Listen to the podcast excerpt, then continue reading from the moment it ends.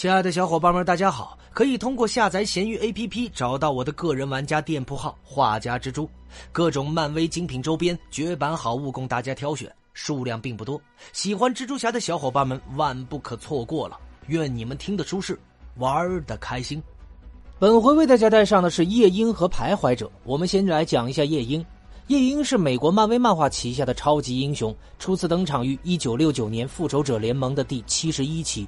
在漫威多元宇宙中呢，有多个夜鹰的存在。在主世界六幺六的夜鹰本名叫做凯尔里奇满，他原本是一个超级反派，后来改邪归正，成为了一名超级英雄。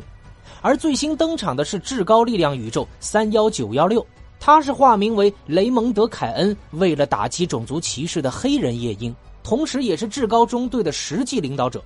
他登场的作品有《复仇者联盟》。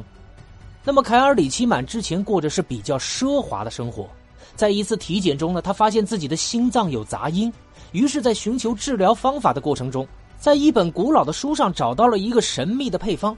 在他喝下了按照配方调制出来的药水之后，卡尔就发现他拥有了某些超能力，但是他的能力只能在夜间发挥，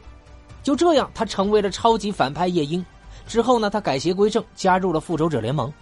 而在至高宇宙三幺九幺六中呢，凯尔里奇满诞生于一个充满种族歧视的城市芝加哥。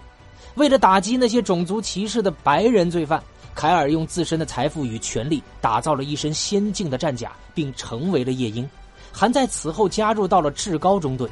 虽然在中队里呢，夜鹰的地位极高，但是他对大部分成员选择保持冷漠，只有在需要的时候才联系他们。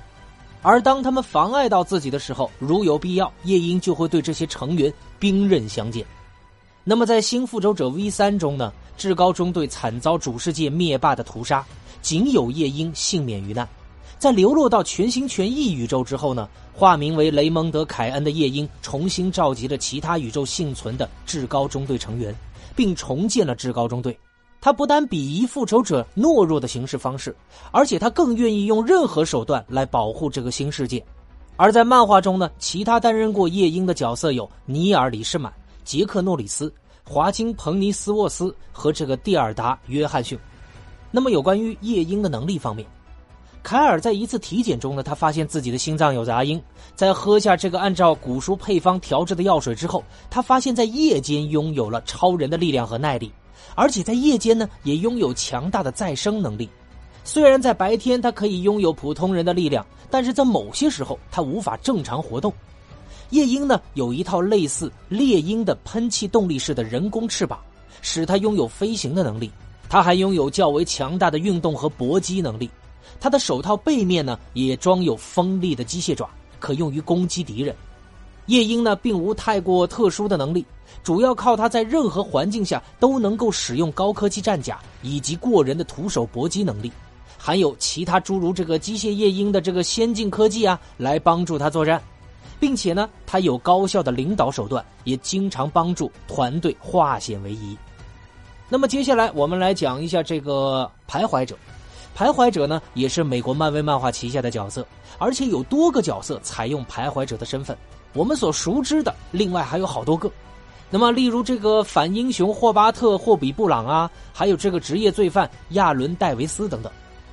霍比布朗呢，出生于美国纽约市的布朗克斯，他是一个既聪明却又愤怒的非裔美国人。他被从他的这个擦窗工作中解雇，打算用他的工程技术来谋求个人的利益，所以他定制了计划来偷东西，同时装扮成超级反派。那么，在终极宇宙呢？徘徊者是这个亚伦·戴维斯，是蜘蛛侠迈尔斯·莫拉莱斯的叔叔和杰弗逊·戴维斯的弟弟。而徘徊者这个角色呢，在漫画中并没有什么先人的事迹，所以在此我们也没必要去聊太多，属于一个冷角。而在影视方面呢，在一九九四年至一九九八年的动画系列《蜘蛛侠》中呢，霍比·布朗版本的徘徊者出现；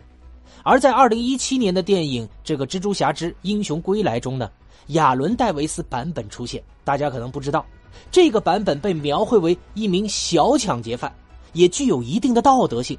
在惊悚赫尔曼·苏尔兹和杰克逊·布莱斯出售奇塔瑞科技给他的时候，被蜘蛛侠给打断了。蜘蛛侠之后呢，就找到了戴维斯。当他完成他的杂物购物的时候，于是他的手就被网缠在了车上。蜘蛛侠问他关于秃鹫的计划，戴维斯呢就给出关于与这个前合作人麦克加根进行交易的消息，为的是不让这一类武器进入街区，以保护他的侄子。之后呢，蜘蛛侠离开去面对秃鹫，同时呢表示说网呢就会在两个小时之后溶解。而在二零一八年的动画电影《蜘蛛侠之平行宇宙》中呢，亚伦·戴维斯版本的徘徊者出现，这个版本则鼓励迈尔斯·莫拉莱斯的涂鸦爱好和追求女孩格温·史黛西。那么作为徘徊者呢，他为金并工作，并帮助绿魔交战蜘蛛侠。迈尔斯之后发现他的叔叔就是徘徊者，而戴维斯与章鱼博士、毒蝎和木石一起攻击梅帕克的房子。之后呢，他将迈尔斯逼入到困境。但是当他得知是迈尔斯的时候，并没有将他杀死，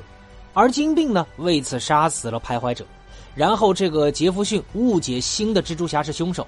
那么当局最终得知金并才是凶手，并在迈尔斯击败他之后将其逮捕。